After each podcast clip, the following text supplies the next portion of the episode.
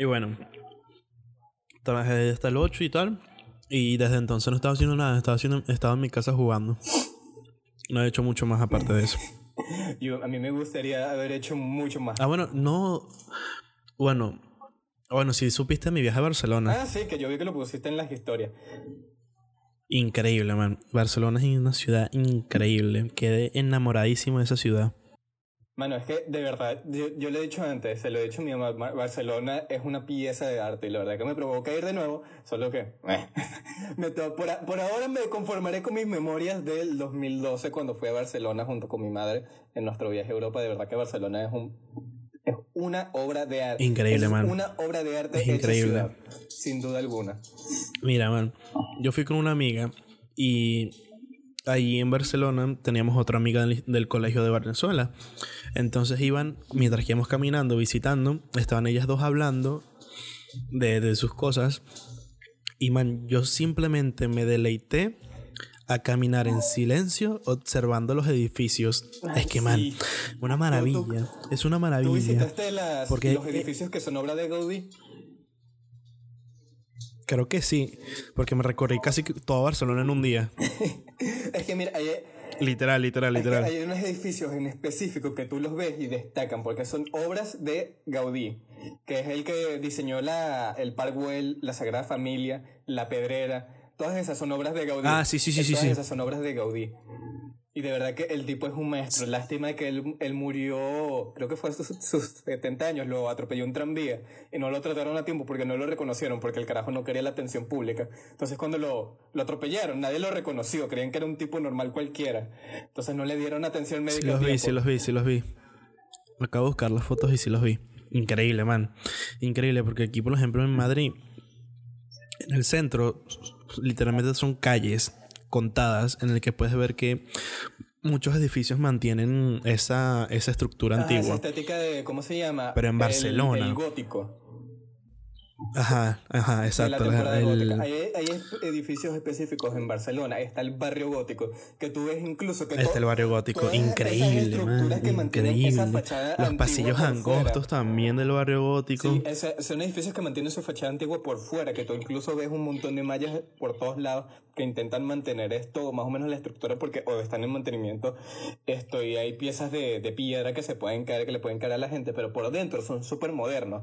Han sido completamente modernizados pero por fuera mantienen sí, toda esa bellísima de hace cientos de años. Era increíble, man.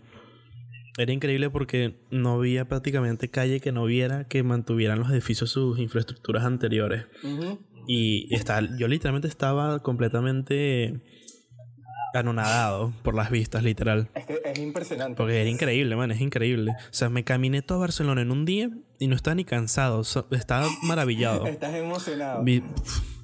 Estaba literalmente emocionado. Fui como que de Plaza España a Plaza Cataluña, luego bajé hasta la Plaza de Colón, luego subí hasta arriba hasta el Arco del Triunfo, luego subí hasta la, hasta la Sagrada Familia y tenía más ganas de caminar, man. Bueno, es que... Obviamente como iba acompañado no caminé mucho más. Es que Barcelona es como una ciudad para disfrutarla, o sea, es tomarle su tiempo para disfrutar cada cosa en especial con esas obras de arte tipo la Sagrada Familia. Y bueno, en especial porque la vaina sigue en construcción y seguro han construido más desde que la visité en el 2012. Esa bicha lleva como 137 años en construcción y creo que la planean terminar alrededor del 2030, la última vez que, que revisé. O sea, es como el plan para terminar la Sagrada Familia. O sea, lleva desde siempre siendo construida. Mm. Sí, sí, sí, eso sí lo, lo supe cuando estuve allí, que me contaron que ya como más de 100 años en construcción todavía. Y yo no lo sabía, yo pensaba que era que la estaban remodelando. Pero no, no, me dijeron que no la han ni siquiera terminado. O sea, una, ¿sabes una de las cosas que me da burda de pena con la Sagrada Familia? Es que las las maquetas originales de Gaudí de la Sagrada Familia fueron destruidas durante una revolución en Barcelona, una revolución en España. Que a un huevón se le ocurrió, ¿Sí? que a un huevón se le ocurrió la gran idea, ¡es revolución! Y se metió en, en el taller de Gaudí y destruyó las maquetas originales. Entonces, por eso es que tú ves que, por ejemplo, hay ah. algunas fachadas viejas que no se parecen en nada más o menos a las fachadas nuevas, porque los bocetos originales fueron completamente destruidos durante la revolución. Lo intentaron recuperar más o menos para obtener todavía lo que que es la estructura original o la idea original de, de Gaudí, de la Sagrada Familia, que es impresionante. O sea, tú ves todos estos arcos en la Sagrada Familia que se ven así como naturales. Él, él como diseñó la Sagrada Familia fue que agarró un montón de bolsitas para que hicieran peso y las amarró a cuerdas y lo puso todo de cabeza. Literalmente la maqueta de la Sagrada Familia está de cabeza. Porque... ¿En sí, serio? Sí, porque él usaba esos arcos que se daban naturalmente para hacer los cálculos matemáticos que él iba a usar para los arcos que van a sostener el peso de tal tamaño de estructura.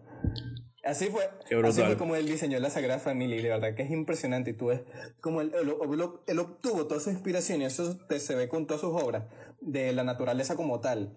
Entonces, por ejemplo, Y man, creo que lo, la construyeron en el mejor punto de Barcelona. sí, Porque parece que no, pero es. el- la ciudad de Barcelona, me di cuenta mientras que lo estaba recorriendo, que es como. Es una bajada curva. O sea, es una bajada que como que se va aplanando a medida que va llegando a la costa. Porque tú llegas a las playas, a la Plaza de Colón, por ejemplo, y puedes ver a la Sagrada Familia como si estuviera, no sé, en la punta del Ávila, ¿sabes? Como si estuviera tan lejos y tan alto. Pero te das cuenta que está como a media hora caminando desde allí. Y cuando llegas a la Sagrada Familia y te volteas, puedes ver toda la zona de abajo de Barcelona.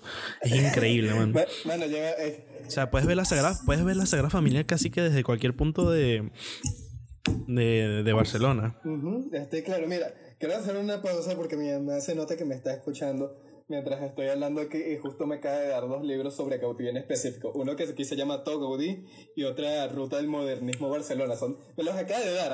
Abrió la puerta y me dio Me imagino tu mamá tipo que- pasando por el pasillo y de repente escucha de la puerta Gaudí que ¡ah! y salió corriendo a la biblioteca a la biblioteca de la casa para sacar un libro de Gaudí. Literal, aquí me los acaba de dar. Me- eh, son muy buenos libros. Mira, que hay bastante horas de Gaudí.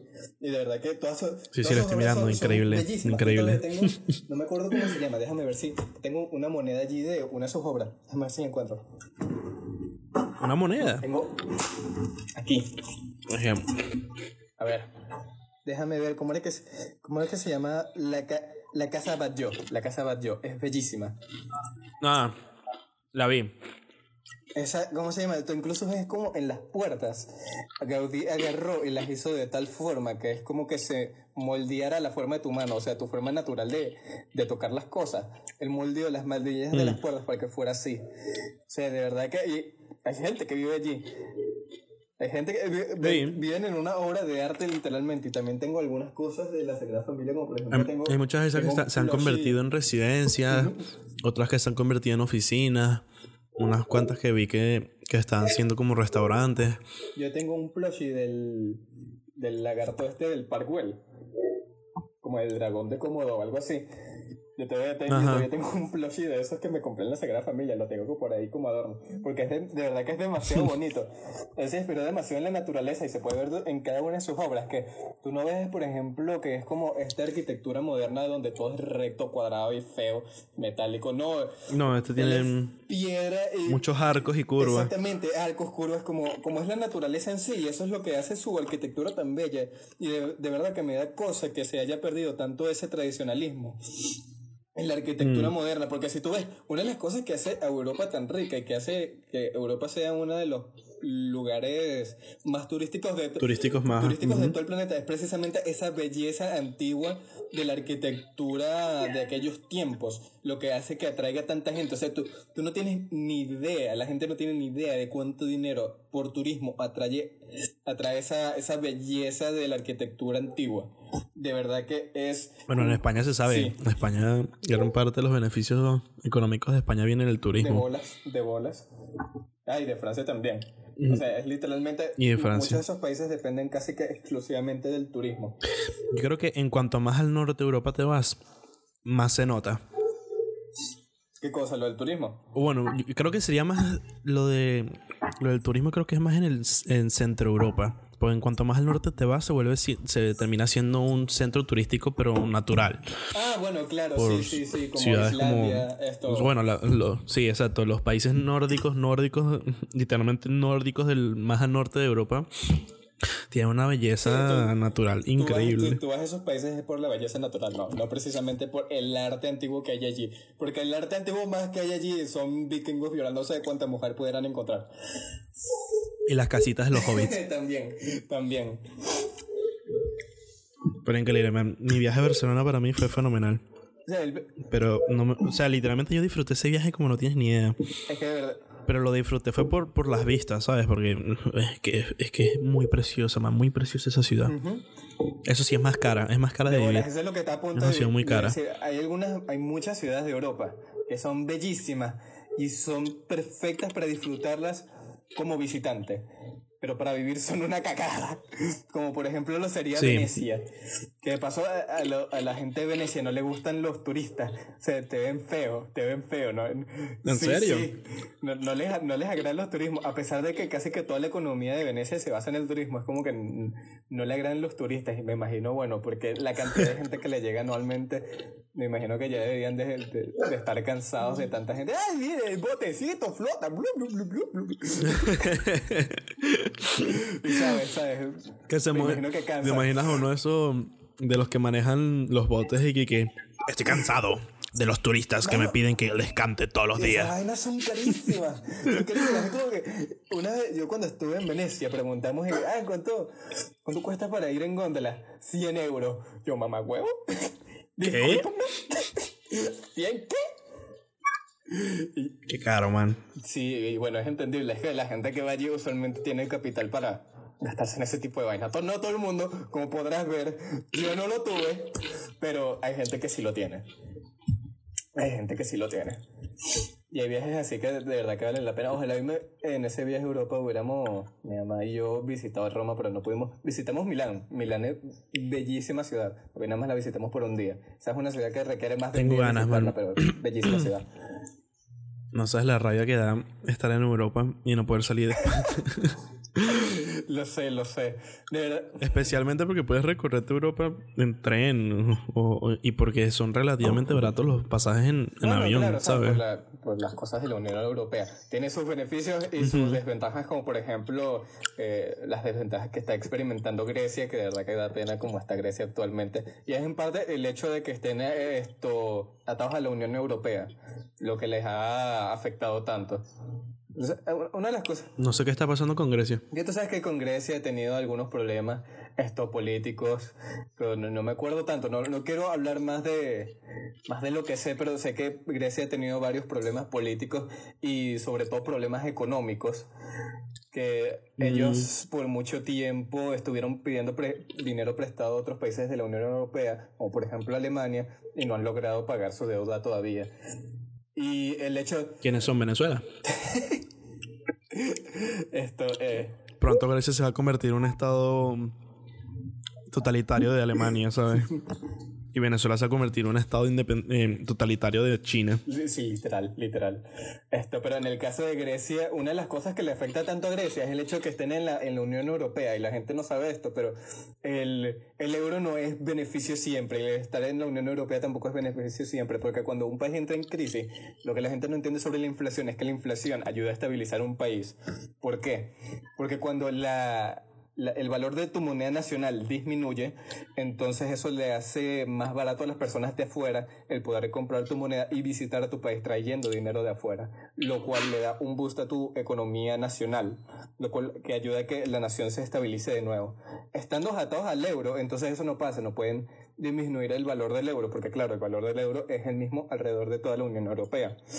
Entonces lo que pasa es que se mantienen las cosas a los mismos. No, bueno, mira, suben los precios en Grecia, pero no pueden inflar la moneda de tal manera que les llegue dinero de fuera. Y de paso, como eh, la gente de la Unión Europea puede simplemente irse a otros países como si nada, ya tienen permisos de trabajo prácticamente, entonces la mano de obra útil de Grecia se va por completo del país y se va a lugares como Alemania.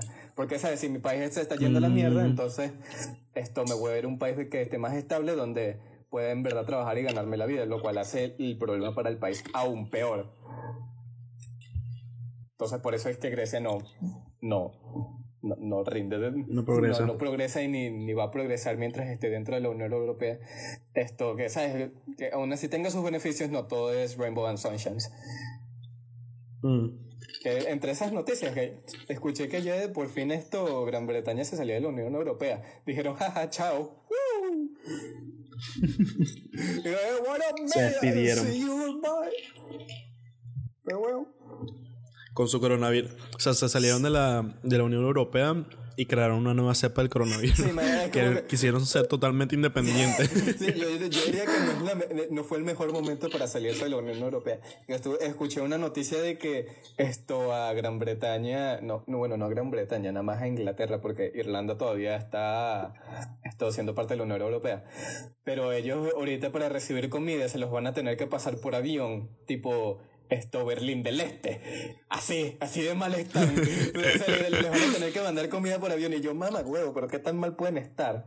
Y una de las cosas que me frustran, de verdad, con esta broma del coronavirus, es que, tú sabes que al principio nosotros creíamos que era bastante grave, que iba a ser burda de mal, porque veíamos estos videos de China de la gente cayéndose muerta. Y yo, mierda. Sí, ¿te acuerdas, man? ¿Cuándo fue? Casi, casi Casi hace un año fue que nosotros empezamos a hablar sobre el coronavirus, sí, ¿Cuándo fue el episodio de cuándo habrá sido? Déjame, déjame lo voy a buscar. Sí, sí, mientras, no me acuerdo muy bien. voy a continuar con mi Yo, mierda, esta vaina es grave. De verdad que me preocupa que el coronavirus llegue aquí. Y luego el coronavirus llegó acá. Y luego cuando vemos que, bueno, o sea, el coronavirus es grave, sí, es una pandemia, pero no es ni de cerca tan grave como lo hacían parecer. Y lo que más me frustra es que, bueno, mientras más información sale sobre que el coronavirus no es tan grave, veo que más las redes sociales y los gobiernos censuran lo que son buenas noticias sobre el coronavirus, que no es tan grave. Yo, ya va, ya va, ya va.